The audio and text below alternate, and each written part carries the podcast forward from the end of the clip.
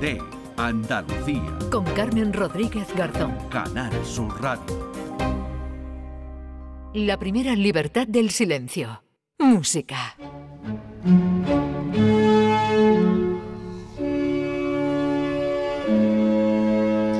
Esta hora, como siempre, cada sábado tenemos una cita con nuestro querido maestro José Manuel Gil de Galvez. ¿Qué tal? Muy buenos días. Buenos días. Bueno, hoy nos vas a hablar de otro maestro, ¿eh? antes de irte de gira, por cierto, que ahora si nos da tiempo al final avanzaremos algo, José Manuel, pero antes de irte de, de- de gira nos vamos a hablar de un maestro, eh, bueno, de la, de- bueno, nada más y nada menos que el maestro de capilla que fue de la Catedral de Córdoba.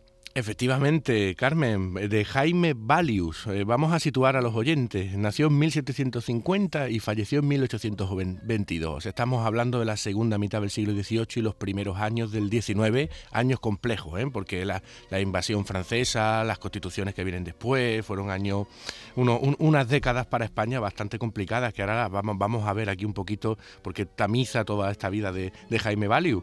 Fíjate, él, él es natural de Barcelona y se formó en la Escolanía de Montserrat, que ya, ya haremos un programa de cómo estudiaban los jóvenes Sí. en esta escolanía en el siglo XVIII para formarse, para tocar el violín, el, el- el clave, ser maestro de capilla, porque era alucinante lo que trabajaban realmente. O sea, esta gente en estos tiempos eran capaces de tocar diversos instrumentos, ¿no? Y O tenían sea, una, una formación formación, eh, no sé, muy intensa, ¿no? Digamos. Enorme, enorme. Bueno, Jaime Valius eh, eh, llega a Córdoba después de pasar por, bueno, maestro de capilla de la Sodurgel, de Burgo de Orma, de, de Gerona, pues bueno, llegaba a, a Córdoba en 1785.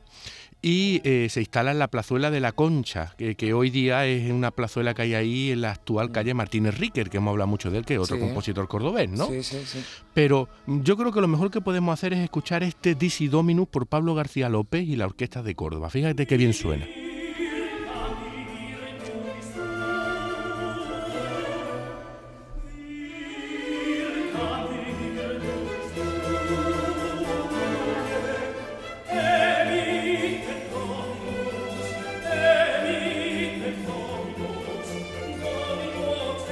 Fíjate Qué que... composición más redonda y más... Oh, sí. es, que, es que nuestras catedrales andaluzas están llenas de maravillas. Bueno, de este se decía, de Jaime Valius, que era la honra de los maestros de capilla de todas las iglesias de España por el mérito de sus obras. Luego teníamos a Iribarren en Málaga, luego a Garay, que ya hemos hablado de él, en Jaén. O sea, esto, esto era una pasada. Y, y además es eh, aprovecho también para hablar de lo, de, de lo que es el patrimonio, ¿no? El patrimonio musical, ¿no? Que hoy día se tiene muy arraigado el concepto de patrimonio como algo que se puede tocar, se puede envolver, se puede ver, como son las catedrales, las obras de arte tipo cuadro, esculturas, pero, Pero es que estos son auténticos monumentos claro, también. el patrimonio claro. musical todavía no se concibe como un patrimonio, ¿no?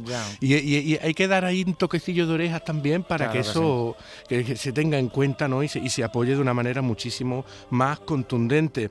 Bueno, eh, la- las obras que hizo Jaime Valius, más de 700 piezas, ¿tú sabes lo que eso, Carmen? Es una, una, una es un brutalidad vamos, claro. impresionante. Hombre, porque y- una pieza no se compone de un día para otro, ¿verdad? Efectivamente, efectivamente. Y además, además, además de las piezas que hizo para todo lo que es la liturgia, porque era maestro capilla de la catedral y era su, su trabajo fundamental, también hizo música instrumental, hizo una sonata para cembalo y violín, un, un concertino para trompa, pero nos va a contar sobre su catálogo de obras el investigador principal que rescata todo esto, que es Luis Pedro Bedmar Estrada. composiciones para dos coros y orquestas mm, eh, de todas clases, dos géneros, villancicos, recitativos y arias también para solistas. Tiene composiciones, pues, por supuesto, eh, sacras y también profanas. Pues tiene de todos los estilos, de todas las formas musicales y todas de gran formato. Un- un- De una todo, maravilla. claro. Sí, sí, una ¿eh? maravilla. Fíjate Para- que nos para- decía, claro, claro. Efectivamente, es que es que esto es, es un- es un tesoro. Te voy a contar una anécdota. que Venga, sé sí, que te mí me gusta, me gustan mucho, ya lo A- sabes. Ahora, ahora que no nos estás oyendo nadie en privado, te cuento una anécdota que sí, sí, de verdad, que es preciosa. Mira, Hombre, yo eh, espero que no me esté escuchando mucho.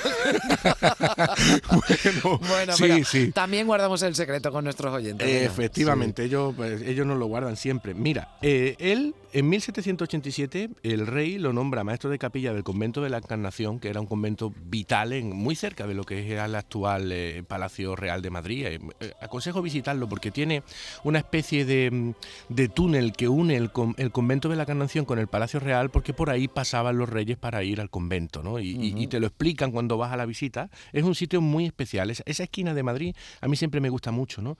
Bueno, ¿por qué se va? Fíjate tú. El 31 de julio de 1787, hasta capitular. Te lo voy a leer lo que ocurre. Dice, habiéndose dado noticia por algunos señores que don Jaime Valius, presbítero, maestro de capilla de esta santa iglesia, determinaba despedirse y en efecto estaba nombrado capellán y maestro de capilla del Real Convento de la Encarnación de Madrid. Y que, según se dice, la causa de retirarse es por algunas desavenencias con los músicos de esta santa iglesia y el disgusto que le han dado algunos de ellos, y cuyos motivos le han estimulado a tomar dicha determinación por no exponerse a mayores disgustos.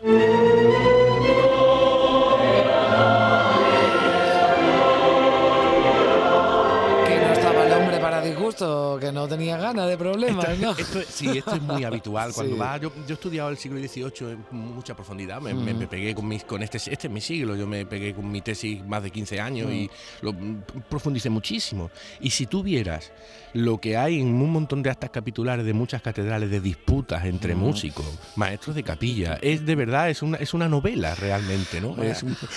habría muchos egos, ¿no? Por ahí, Sí, sí, esto era, esto era una cosa súper, súper habitual. Bueno, pues resulta, resulta que el Cabildo de Córdoba sanciona a los músicos y consigue rescatar al maestro Valius eh, porque le sube, le aumenta, le aumenta el sueldo, le da 15.000 reales y le dice que puede viajar a Madrid, a Zaragoza y Barcelona cuando quiera y además le da los honores de capellán perpetuo y fíjate esto, qué detalle más, más, bonito, dice, la distinción de entrar en el coro con las mangas altas en la forma que lo practicaban los demás capellanes. fíjate el privilegio. ¿eh? Bueno, habría que ver los contratos y las cláusulas de esa época. sí, sí. Bueno, vamos a ver, vamos a escuchar ahora, eh, vamos a seguir con la, con la Orquesta de Córdoba y el coro, el coro Siria, ¿de acuerdo? Eh, o bien, fíjate, vamos, vamos a irnos a oír a la Orquesta Barroca de Sevilla, que también ha hecho mucho por rescatar a este compositor. Sí. Y un aria con la cantante eh, María Hinojosa.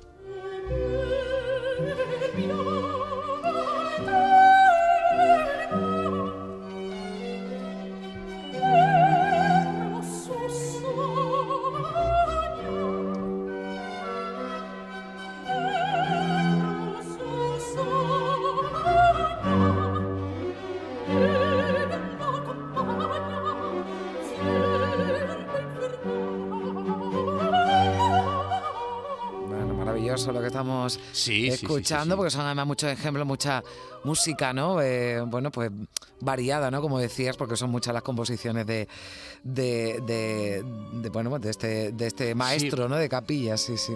Es que hay que tener en cuenta que el concepto de repertorio, ¿qué es esto? La repetición de piezas, ¿vale? Cuando una orquesta, un grupo, canta siempre la misma pieza, va de gira, la hace aquí, la hace allí. Eso es una cosa del siglo XIX. En el, siglo XVIII no existía. El concepto era que había que estrenar siempre. Para hacer un concierto había que componer nuevas piezas. Y ese era el trabajo principal de los maestros de capilla. Por eso eh, hacían tantas composiciones, ¿no? Pero fíjate lo que era eh, la sintonía de nuestras catedrales e iglesias mayores en nuestro siglo XVIII, ya desde el XVII. Bueno, y en el Renacimiento ni te cuento, ya habrá tiempo para llegar, pero es que esto es de una riqueza que, hay que ser consciente de ella porque estamos poca gente en esta cuestión y verdaderamente no es justo porque eh, es un patrimonio musical de un arraigo y de una calidad enorme, ¿no? y muchas veces esa... lo, lo, intentamos, ¿verdad? Todas las semanas y yo creo que, ponemos nuestro granito de arena. Sí, sí, ahí, aquí, aquí estamos, aquí estamos, tratando de sacarlo adelante. Pues fíjate, te he escogido para acabar como estamos en Semana Santa, es verdad que ya hemos hablado de las marchas de procesionantes y yo quería dejar el protagonismo ya al directo porque es que ya tenemos las marchas de procesión en, la, calle. Claro, ya. Claro, que voy a contar yo hoy. Sí, la tenemos en la calle, la sintonía ya, ¿no? Uno se asoma a la ventana y oye las cornetas, los tambores. Total. Y, no hace falta. Pues fíjate, mira, eh, estaban Mater de Pergolesi este Stabat Mater, en tiempos de Carlos III, siendo virrey de Nápoles, se hacía todos los viernes de Dolores, que sustituyó al gran Stabat Mater de Alessandro Scarlatti. ¿no? Eh, para una sociedad, fíjate, eh, una confraternidad napolitana, estas cosas que muchas veces hablamos um, ocultistas ¿no? del siglo XVIII, que se llamaba la Confraternità dei Cavalieri mm. di San Luigi di Palazzo. ¿De acuerdo? Mira qué belleza. Mira qué belleza.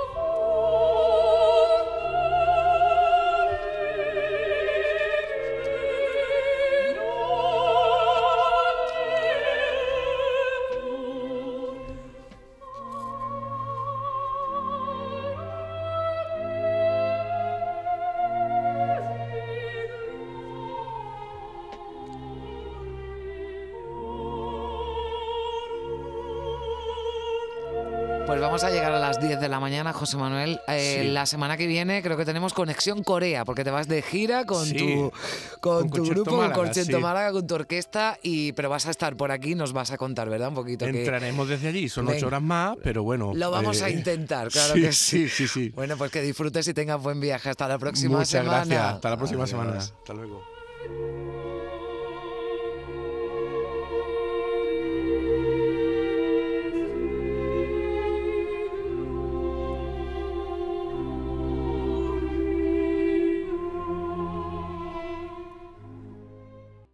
Canal Sur Radio, Días de Andalucía, con Carmen Rodríguez Garzón.